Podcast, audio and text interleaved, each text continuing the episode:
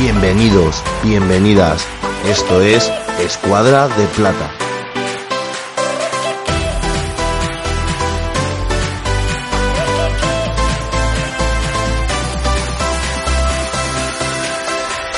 Hola, saludos, bienvenidos, bienvenidas a esta entrega especial 99 de Escuadra de Plata.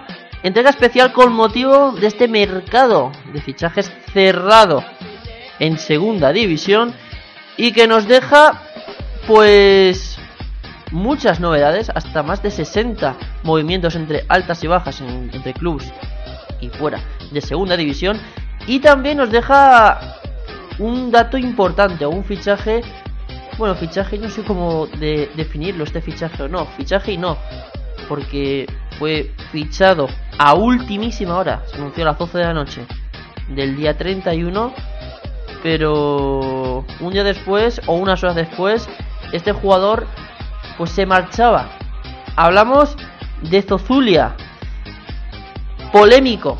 Ese, esa fichaje o esa incorporación al Rayo Vallecano. Contaremos todos los detalles y el porqué de su no fichaje o su mm, no llama la relación sino el malestar de la afición del Rayo con el jugador ucraniano con una una supuesta ideología cercana al bueno al nazismo lo comentaremos todo y realmente daremos los motivos reales con los cuales se puede pensar que Zozulia tiene esas ideologías y también analizaremos todos los fichajes de este mercado de invierno donde destacaremos a tres equipos, a Real Zaragoza, Córdoba y Mallorca, y no precisamente por lo bien que lo han hecho.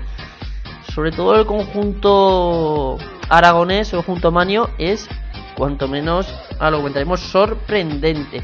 Y también, por supuesto, abordaremos otros fichajes como los del Cádiz Club de Fútbol y el Tenerife, dos de los equipos que según muchos son los que mejor se han reforzado en este mercado invernal, o por lo menos han fichado jugadores cuanto menos exóticos.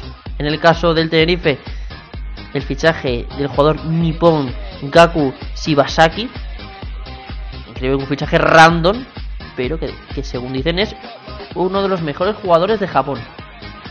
Veremos. Y también, por supuesto, en el Tenerife, la vuelta a segunda división de Agera Keche, que esperemos que esté fenomenal tras una lesión de que le ha estado seis meses fuera de estar en el juego, ¿no?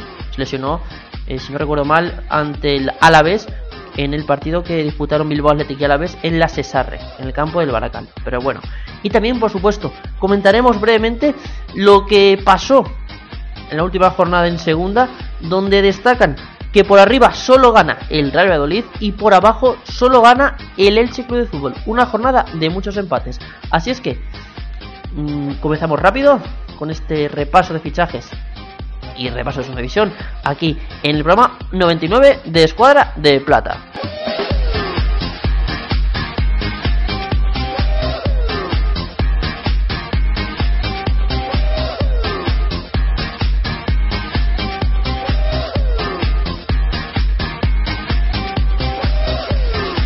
Y para el programa de hoy tengo a Jaime Mora en TJ Mora Vallejo. buenas, Jaime.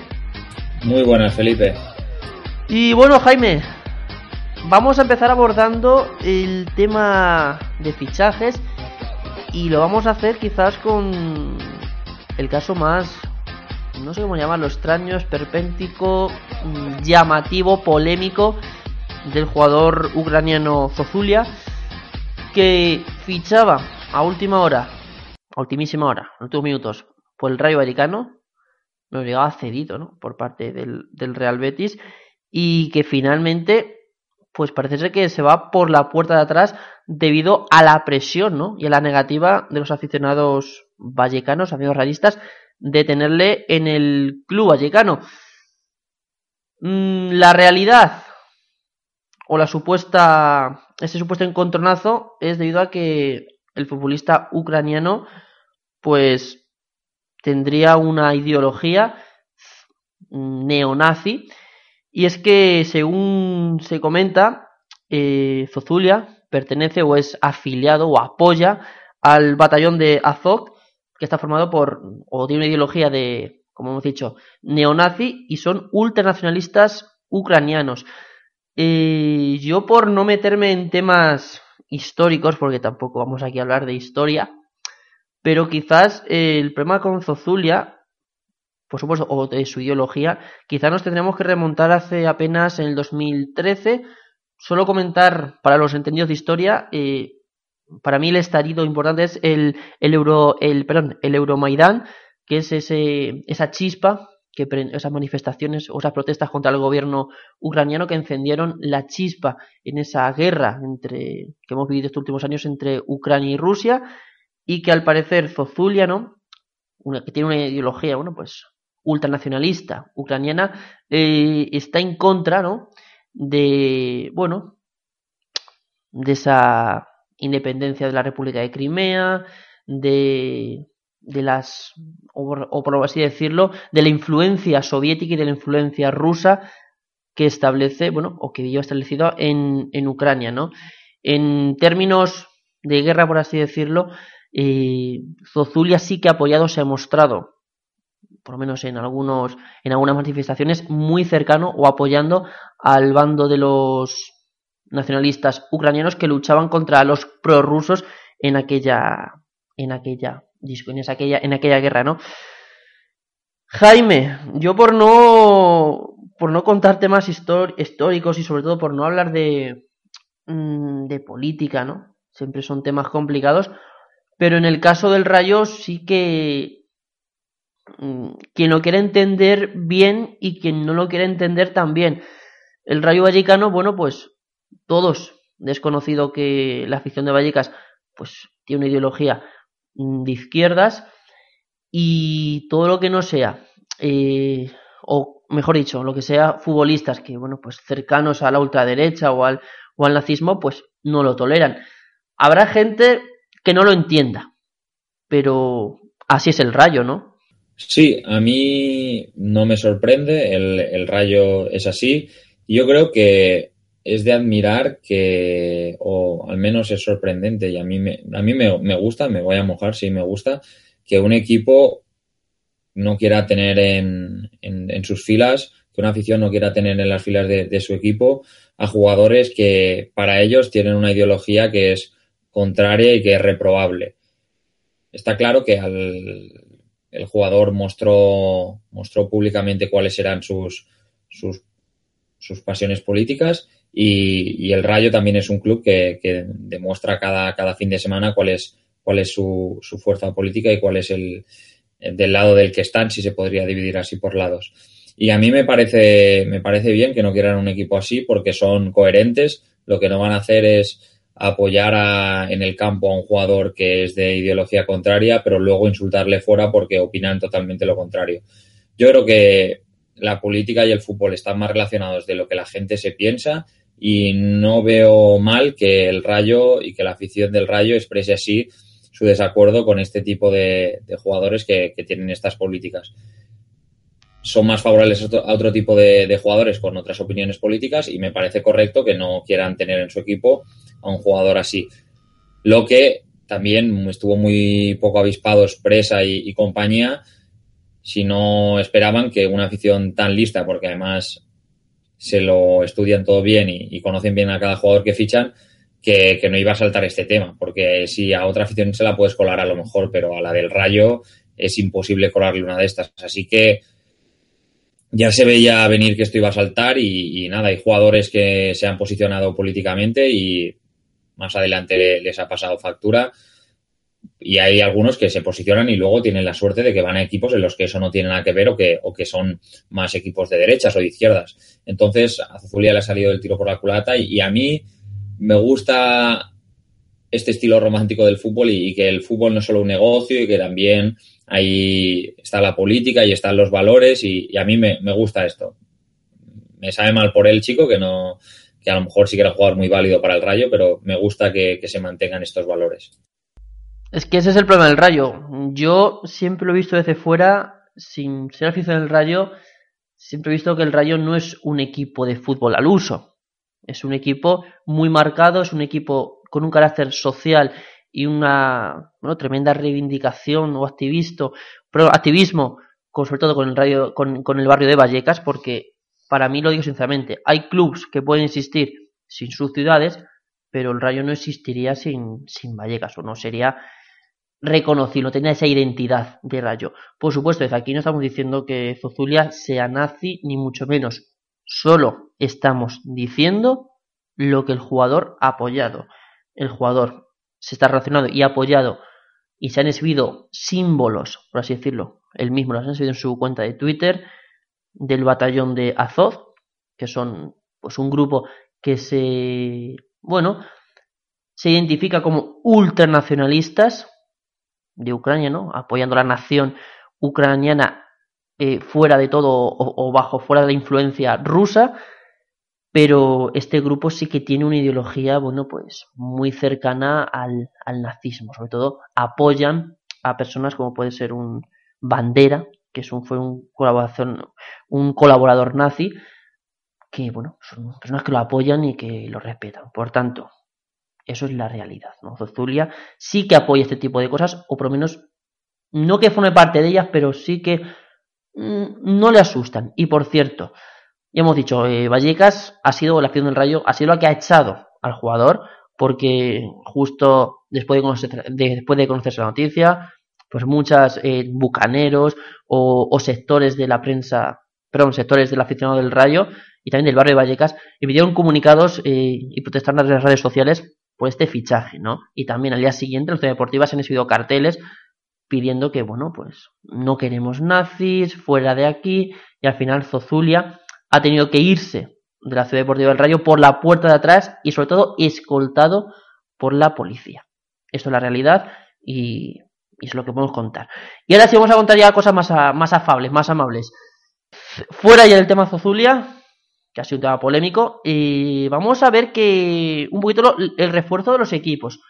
Yo sí me gustaría empezar por dos equipos que se han reforzado o por lo menos dicen que se han reforzado bastante bien, ¿no? Uno es el Club Deportivo Tenerife, un equipo en playoff, ya lo comentábamos que llevaba ya eh, más de eh, 110 jornadas sin estar en puestos de playoff y que ha incorporado sobre todo jugadores de ataque, ¿no? Tyron, medio, eh, media punta de la Unión Deportiva Las Palmas, Rachid, otro eh, jugador creativo, ¿no? De centro del campo que llega del Sporting Gijón y el último, más sorprendente quizás, es el de, o, o, más, yo lo, sí lo califico como el fichaje random ¿no? de esta segunda división, que es Gaku Shibasaki. Yo personalmente no lo, no, no lo he visto. La última vez que lo vi fue ante el Real Madrid en, la, en, esta, en este mundialito de clubs y que casualmente marcó dos goles. Recordemos que, que Gaku jugaba en el Kashima, al que ganó el Madrid, pero según los gurús del fútbol internacional, dicen que es un jugador muy veloz y muy apto para, bueno, para el fútbol y que si encaja en Tenerife puede ser quizás el mejor fichaje de segunda división. No lo sabemos. Y también eh, a raíz o siendo la estela del Tenerife nos encontraríamos al Cádiz, ¿no? También se ha reforzado en defensa con, con el lateral derecho Iván Malón y también ha fichado a dos mediapuntas. Uno, Jesús Aymaz, que rescindía contrato con el UCAL Murcia y el más mediático, no como Zuzulia, pero sí en intereses deportivos para muchos clubes de segunda división, es el de Águeda Queche, que recordemos que la pasada temporada se salió con el Bilbao Athletic. Bueno, salió solo la segunda vuelta que pudo jugar con el, con el filial. 21 partidos, 8 goles, no, 8 golazos que marcaba. Tiene una zurda impresionante. Y que va a jugar cedido en el Cádiz. Un fichaje muy, muy codiciado por media segunda división. Jaime, Tenerife y Cádiz, dos equipos que a principio de temporada nadie podría apostar por ellos, sobre todo por el Cádiz, un recién ascendido, y que, bueno, se ven en playoff y que se han reforzado con miras para este año sí, o intentar por lo menos jugar el playoff de ascenso, o por lo menos, como digo, intentar ese ascenso a primera división. Sí, son dos clubes históricos que, que, ven que las cosas están yendo bien y que ponen un poco más de leña al fuego para intentar este año lograr eh, el ascenso que, tanto buscan y que, que, tanto desean. A mí, respecto a los fichajes, habrá que ver cómo, cómo funcionan. Eh, el fichaje de Shibasaki es un poco arriesgado porque el traer eh, jugadores asiáticos puede salirte bien y el caso está el caso de, de Leibar con Takashi Inui que, está rindiendo bien y está integrado y pero claro, luego también hay casos, por ejemplo, el Mallorca tuvo a Kijiro Yenaga, a Yoshito Kubo, son jugadores que al tener una cultura tan diferente y el fútbol ser un deporte en el que cuesta es de grupos cerrados, los vestuarios son sitios bastante uh, complejos y tener una persona que no habla el idioma, que cuesta integrarse, que necesita un traductor, hay veces que, que juegan contra de estos jugadores y acaba que porque no se acaban de integrar y, no y eso acaba afectando a, al rendimiento del jugador. Sí que es verdad que Shibasaki llega con, con una pistola de, con una bandera de, de gran jugador, de, de, jugador que puede hacer y marcar diferencias, pero veremos si se acaba integrando, porque para mí es lo, más relevante y lo más importante de cara, de cara a este fichaje, que el Tenerife trabaje bien la integración de este jugador y que la plantilla también haga un esfuerzo porque claro, es complejo ya que tienes a los mismos rivales que son tus compañeros y habrá que ver cómo, lo reciben. Y luego respecto a, a Guerra Queche, si se recupera de la lesión, fichajazo de, del Cádiz y también veremos eh, cómo se adapta a la, a la plantilla de, Álvaro Cervera, que tiene muy marcados los roles, que apuesta por el fútbol de contra más cerraditos atrás y veremos cómo, cómo se integra una Guerra Queche, que es un futbolista más de toque, que, que, tiene más calidad. Veremos dónde encaja las piezas Álvaro Cervera para ver dónde coloca al jugador vasco. Mm, desde luego, si Akeche consigue salir bien esta lesión que ha tenido durante, o la ha tenido apartados durante seis meses, pues quizás sea quizás el mejor fichaje de invierno de este de toda segunda división, ya no solo el Cádiz, sino de toda segunda división, porque es un jugadorazo que da gusto verlo, pero claro, el problema es ese, el problema no es el mismo el Cádiz, que el Bilbao Athletic. Y quizás en el Bilbao Athletic no haya tanta presión. En el Cádiz, al tener un sistema de juego tan cerrado, o ya no, no cerrado en el sentido de que es un equipo que juega a la contra, sino tan, tan metódico, ¿no? Y está muy bien estudiado y que saben lo que juegan, pues a lo mejor aquí a lo mejor no acaba de funcionar, pero veremos, ¿no? El Cádiz de, de medio campo hacia adelante tiene un equipo, bueno, si se asocian a Queche con Álvaro García y con Ortuño, pues puede ser un, un ataque eh, muy, muy, muy peligroso. Y sobre todo el jugador, lo que comentabas de, los jugadores japoneses o asiáticos, no solo pasa con los que vienen aquí, sino muchos jugadores españoles se han marchado al fútbol asiático y al final mmm, han tenido venirse. Un caso que tenemos en segunda división, bueno, pues puede ser el de Urco Vera, que se fue y, y no hizo nada, o hizo muy poco. Yuri, de Ponferradina, también se fue al fútbol chino y ha tenido que venirse. O por ejemplo, Fran Sandaza de, del Girona, que se fue con un, dos años, con un contrato económico, al igual que Yuri. Bueno, en este caso menos que Yuri, cobra menos que Yuri Fran Sandaza, pero espectacular. Y apenas jugaba y tuvo que venirse porque estaba adaptado en Chicago de Japón. Así es que veremos si le va bien a estos jugadores. Y claro, Tenerife y Cádiz se refuerzan bien, están ahí arriba. Son dos equipos están arriba, pero creo que hay que hablar del caso contrario, ¿no?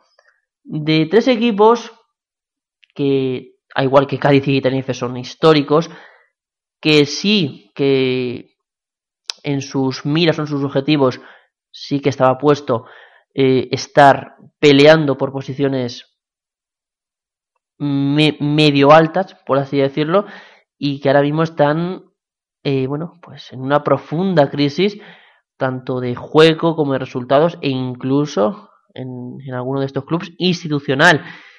Y son tres equipos que, en cuanto a fichajes, se han reforzado, y lo digo, bajo mi punto de vista, quizás los peores de toda segunda división, ¿eh? Estoy hablando de Real Zaragoza, de Córdoba y de Mallorca. Son dos casos. Mira, vamos a empezar si queremos por el caso del, del Mallorca. Jaime, tú lo podrás contar mejor que yo. Pero se incorporan a dos laterales izquierdos, ¿vale? Dos descartes del Girona, Saúl y Angeliño. Este último viene del Manchester City y Saúl del Deportivo. Y en cambio, se cede al Lugo a Damián Sabater a uno de los canteranos más prometedores de este Mallorca junto con Brandon. Eh, ¿Esto cómo termina de verse?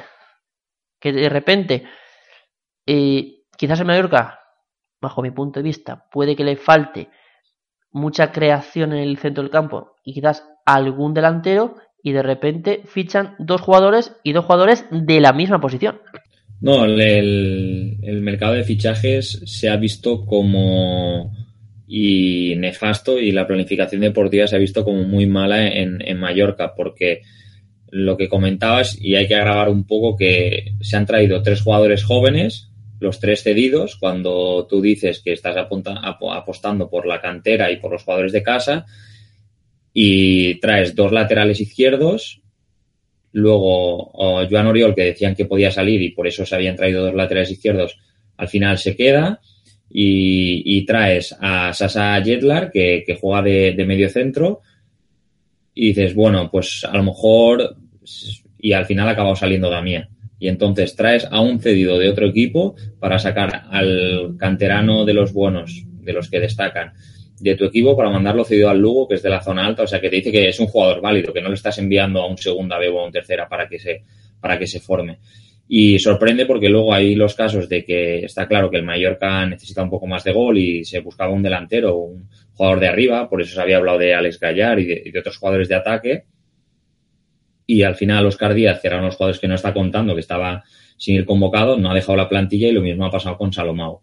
Fichas altas que tienen contrato hasta 2018 y que se quedarán en el Mallorca y es muy probable que no cuenten con minutos. La, situación ha quemado mucho a la afición y la gente está muy descontenta con, con la directiva porque un año atrás llegó el dinero de Robert Sarver y los inversores norteamericanos y se tiró y se compraron jugadores a, golpe de talonario pagando cláusulas y un año después traes descartes de otros equipos y no eres capaz de sacar fuera a los jugadores que no están rindiendo y traer jugadores que puedan llegar a rendir. Sobre todo le recriminan mucha gente a Maeta Molango que el, pasado mes de agosto, cuando empezó la temporada, él en una entrevista dijo que no tendrían reparos en noviembre de dar de baja a los jugadores que no estuvieran rindiendo porque lo que el Mallorca necesita son jugadores que den, eh, den la vida por, por la camiseta y que rindan. Pasan unos cuantos meses, hay jugadores que no cuentan para el entrenador, que cobran mucho y lo que no hay es dinero o ganas, lo que se habla principalmente es de dinero, para darlos de baja y traer jugadores que sí que vayan a, a, luchar y a dar, dejarse la vida por la camiseta, como, como decía Molanco meses atrás. O sea que la gente está bastante enfadada. En mi punto de vista, creo que la plantilla que hay es, es buena y que los jugadores que se han traído no son malos. Lo que no tiene mucho sentido con lo que se busca en un club si tú dices que apuestas por la cantera y los fichajes, traer jugadores jóvenes cedidos que se van a ir, los vas a formar y se van a ir, pues no tiene mucho sentido. Ese es el problema. El sentido y sobre todo el proyecto. Yo desde, yo viendo desde fuera, creo que el Mallorca no es que no haya ganas, sino es que, bueno, es una mezcla entre ganas y dinero. Yo creo que se vino con la idea de poner pasta y decir, bueno, Aquí ponemos pasta y subimos a primera a la voz, a la voz de ya. Y están encontrando un, un club que van a cumplir, bueno, ya han cumplido un año y la segunda eh, la primera temporada la salvaron como se pudo. Esta segunda temporada, pues bueno, está ahí, ahí. Creo que está un punto por encima del descenso. La situación es cuanto menos crítica y sin ir más lejos, sí, fíjate, es un tema de dinero que creo que el Mallorca es el único equipo de segunda división que, va, que ha cerrado eh, su plan económico anual, la temporada pasada, en, el ejercicio 2016, en números rojos. Si no me equivoco, el Mallorca tiene un déficit de la temporada de 7 millones de euros. Eh. Por supuesto, también es debido a la ampliación de capital, ¿no? No es porque el Mallorca haya gastado de más, sino de importancia sobre todo la ampliación de capital y, recursos, y el pasivo y tal, pero bueno, eso, eso creo que, eso lleva un programa muy extenso y eso para hablarlo hay que entender mm, muy mucho. Yo reconozco que no entiendo mucho. Pero ahora sí, mm, mm, es por ir acortando y por ir yendo un poquito rápido. Eh, Mallorca, bueno, los fichajes, cuanto menos, hemos dicho sorprendentes y quizás la afición esté un poquito quemada, ¿no? Pero donde, si la, no, hemos hablado del Rayo, la afición está quemadísima con este, o esta fichaje que querían traer de Zuzulia, y el Mallorca también están muy enfadados, pero yo creo que si hay una afición que se lleva el enfado mayúsculo de los 22 equipos, es la del Real Zaragoza, ¿eh? Lo del equipo Maño, yo a día de hoy sigo sin entenderlo. Es decir, mmm, vale, y lo he dicho, que el Zaragoza necesita un proyecto a medio plazo. Eso, mmm, vamos, ya. Necesita fichar jugadores con un caché económico mmm, pues de segunda. No se puede ir por las, por las números y por las ramas. El presupuesto es el que hay y la afición muy lo sabrá. Y si no lo sabe, se tienen que enterar que el presupuesto es muy bajo. ¿Vale? Pero claro, de repente, el Zaragoza, dijimos que se trae descartes del Getafe, del Nastic, de equipos que, bueno, son descartes, pero descartes que apenas han jugado. El que más ha jugado ha sido Saja con el, con el Nastic y no hizo mal, por cierto. Aunque, claro, aunque mm, el fichaje de, del meta argentino ahora mete en un problema en Zaragoza porque se queda con tres porteros, Mm, Irureta, Ratón y Saja. Y en, la última jornada, Irureta titular, Saja suplente y el que no cuentan es con Ratón, que yo creo que no hizo mal malos partidos. Me parece un portero bastante seguro, que yo creo que el Zaragoza es fundamental. Y de repente, sobre todo, lo más llamativo para mí son las bajas. Porque las bajas normalmente es cuando un equipo dice, no, estos jugadores no me interesan para mi proyecto deportivo y no encajan en mi sistema, vale. Juan Muñoz, de delantero, me apunta, extremo, fuera. Juego atacante, fuera. De Zaragoza. Y se va al Levante, al líder de segunda división. Curioso. Eric Morán. En el Zaragoza no juega. No. Es un jugador, algunos lo han calificado de, bueno, no voy a calificar nombre, pero a muchos no le han gustado. De repente ficha por el Leganés, equipo de primera división. No sé, yo, mmm, Jaime.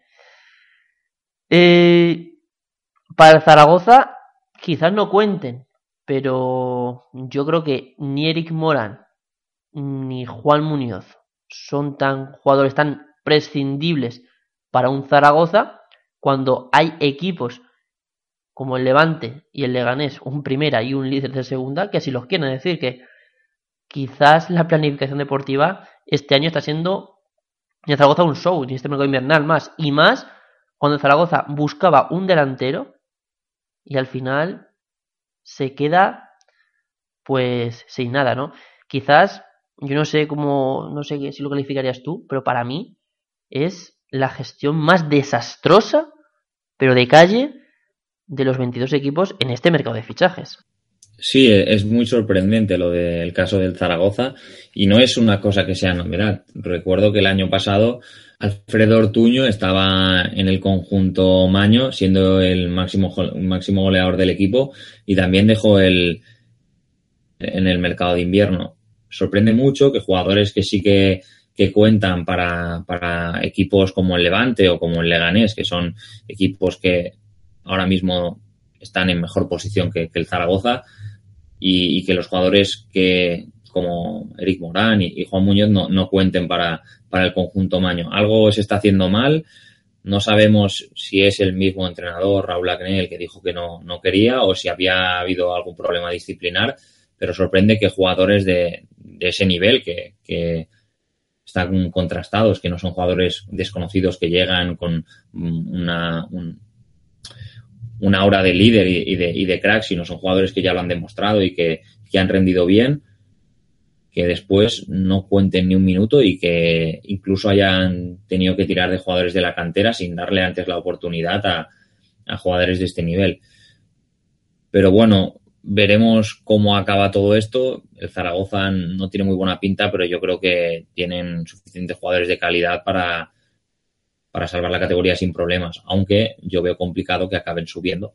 Aunque también tengo que decir que el año pasado el Osasuna sí, pero no, sí, pero no, tal, y al final acabó subiendo y están en primera. Así que veremos cómo acaba, pero los fichajes, estoy convencido que la afición no está del todo satisfecha con, con las llegadas y con las salidas y por qué, también me gustaría que me explicaran el por qué, o a la afición, por qué se han dejado ir a estos jugadores, que muchas veces el, el club no es nada transparente y, no te explica bien por qué dos jugadores de, de, ese nivel han dejado el club. Yo creo que muchos aficionados de, del Zaragoza agradecerían que el club diera la cara y explicara bien por qué dos jugadores se han tenido que marchar y que no contaban para, para el entrenador.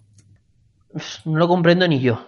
Yo creo que ni el propio Real Zaragoza comprende cómo se ha movido en este mercado de fichajes. Yo creo que ha sido un equipo que ha ido improvisando sobre la marcha y al final esa improvisación y esos malabares que ha hecho últimamente, pues mira, yo creo que le han salido el tiro por la culata y, y espero que el Zaragoza no, hombre, no creo que descienda a segunda división B, pero porque calidad, tienen jugadores, pero es un poco importante y ojo, y no me quiero dejar en el tintero a, por ejemplo, a Manuel Lanzarote, que se ha especulado que, que ha pedido irse del Clumaño debido a los problemas que ha tenido con Raúl Arné.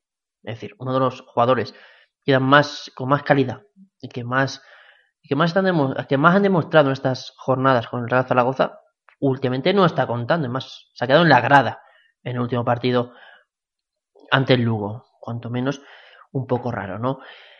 Y me voy a otro equipo, tan, bueno, de un equipo que, una afición muy quemada con su directiva a otro equipo, al sur en este caso, a Córdoba, que si ya los problemas con su directiva venían increciendo con el paso del tiempo, yo creo que en este mercado invernal ya ha sido la gota que ha colmado el vaso, aunque muchos en Córdoba ya lo dan por normal y saben que, que esto es así porque así.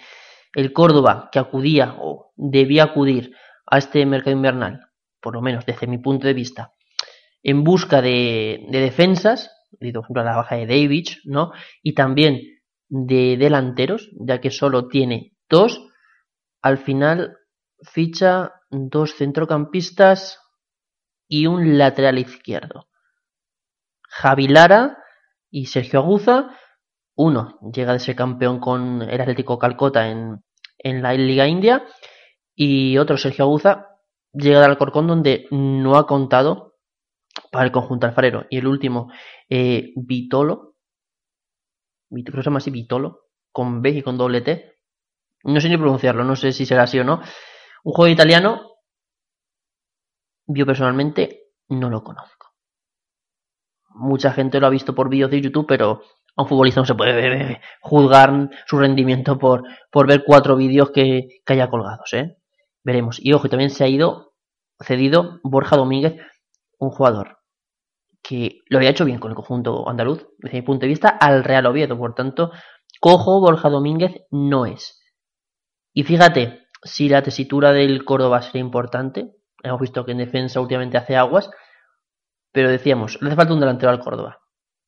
Este fin de semana ante el Lugo, eh, Pio Bacari y Rodri, que son los delanteros puros, no van a estar. Los dos son baja, aparte del Lugo. La pregunta es, ¿y ahora a quién pone el Córdoba arriba? Juan con doble punta, Javi Lara y, y Yuli, o buscan un jugador del filial. Jaime, hablábamos del Zaragoza, pero tampoco el Córdoba es que haya hecho muy bien sus deberes. Y ojo, hay una diferencia entre el Real Zaragoza y el Córdoba. El Real Zaragoza es que no tiene dinero, pero el Córdoba sí tiene dinero. Y la temporada pasada, si no me equivoco, cerró con un superávit superior a los 6 millones de euros, si no me equivoco. Cuanto menos curioso. La, la, afición y el club deben estar pensando que cualquier tiempo pasado fue mejor porque es verdad comparar las plantillas del comparar la plantilla de la temporada pasada y la de esta y no hay color. Con los respetos con todos los respetos a los jugadores de, de esta temporada ya lo hemos hablado en otros programas pero bueno, si hay algún uh, oyente que, que no, que hay algún oyente que no, que no os haya escuchado, hay una diferencia abismal entre lo que tenía el Córdoba y lo que tiene este año. Los fichajes no, no son muy ilusionantes. Sergio Aguza estaba en el Alcorcón que no jugaba y hasta último minuto parecía que iba a volver a la Ponferradina, pero al final ha acabado aterrizando en Córdoba. A ver cómo rinden. A mí también me ha sorprendido la salida de, Borja Domínguez. Es un caso extraño. También aquí, como he dicho con el caso del Zaragoza, me gustaría que, la directiva diera la cara y que se explicara que la afición Está claro que no son los aficionados propietarios del club, pero sí, sí que lo son moralmente y sin una afición un club no es nada. Así que yo pediría explicaciones y me gustaría que, los clubes fueran más transparentes y explicaran, porque lo del Córdoba no tiene mucho sentido. No, es lo que el Córdoba tiene mucho sentido, por lo menos para mí.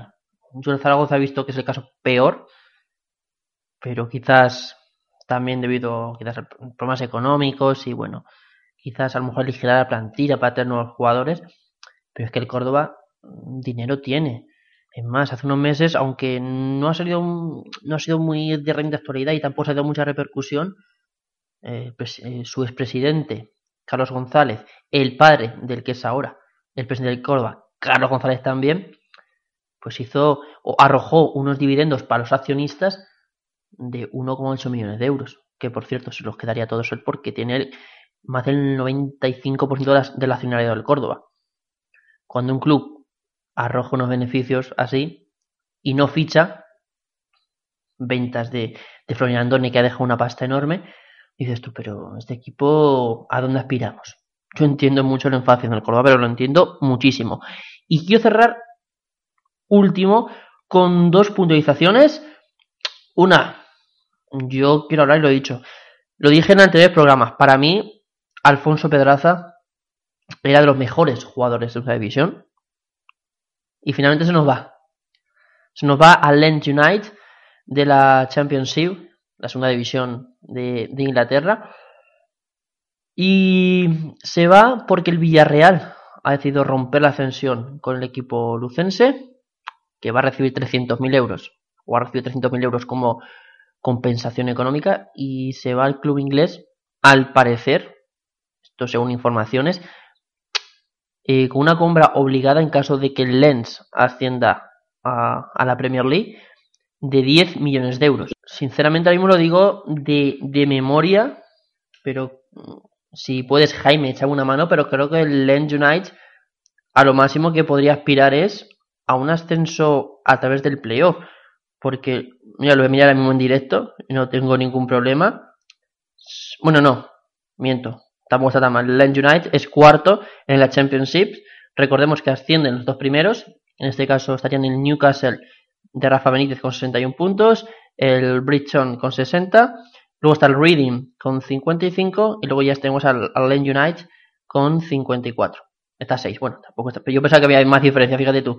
Bueno, pues en caso de que ascenso a la Premier, a la Premier League, el Villarreal eh, cobraría 10 millones de euros del conjunto inglés. Y cerraría aparte de con eso, fichaje enorme para mí, fichaje muy bueno que ha hecho el Lens, porque a mí Alfonso Pedraza me tiene enamorado, lo digo sinceramente. Quiero cerrar con el Almería, ¿no? Caso curioso Almería, para mí, ha traído veteranía a la plantilla, como Mota, un es internacional con la selección italiana, y, y Borja es del Real bueno, Borja Fernández es del Real Valladolid y campeón con el Atlético Kolkata, y en cambio ha decidido desprenderse de jugadores jóvenes y también de Chuli, que finalmente va a recalar en el Getafe de Bordalás. Bueno, el Getafe ha puesto dinero, pues el Almería dice, pues ahora, hasta luego. Y como decía, jugadores jóvenes, ¿no? Alex Quintanilla, que se va al Mirandés, o se va al Mirandés. Em, y luego las cesiones de Iván Sánchez al Albacete y de Iago Díaz a la Cultura Leonesa dos jugadores que no cuentan y de repente se van a dos equipos que son primeros en cada uno de sus grupos y que su objetivo es el ascenso directo a segunda división.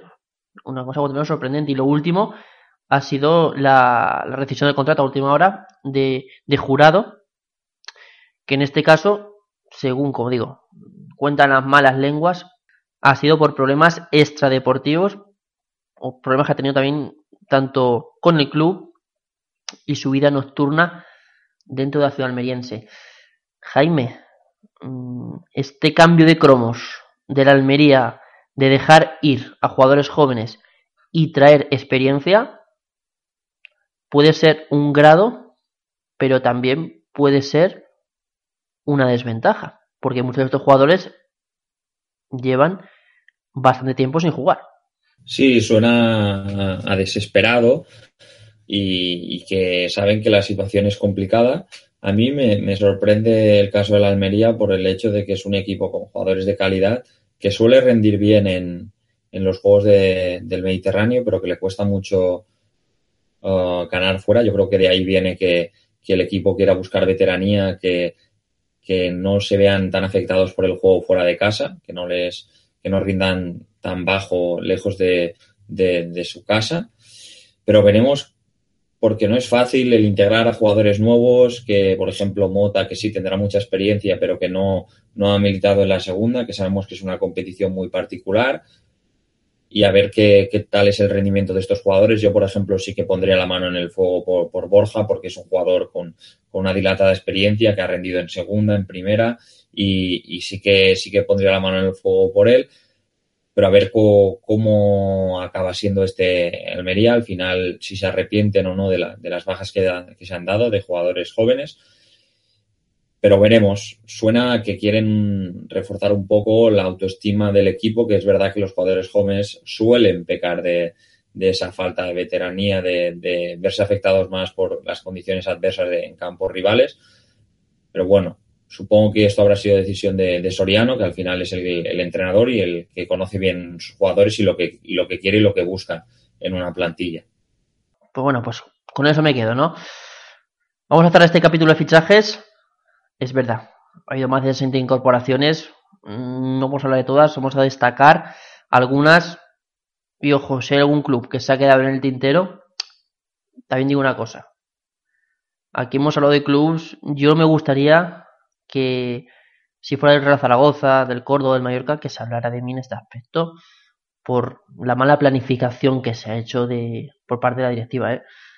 Si hay clubs, no hemos hablado, por ejemplo, del, Mirandés, lo hemos tocado Vera de 20, o, o de, ejemplo, el Mirandés, lo comentamos, ¿no? Que llegó Urco Vera y llegó Alex García, dos héroes de aquel Mirandés, o también eh, en el Numancia, que hay aquí que solo ese delantero que, bueno, pues que el Alavés, perdón, que el Getafe intentó desprenderse porque su sueldo era muy alto.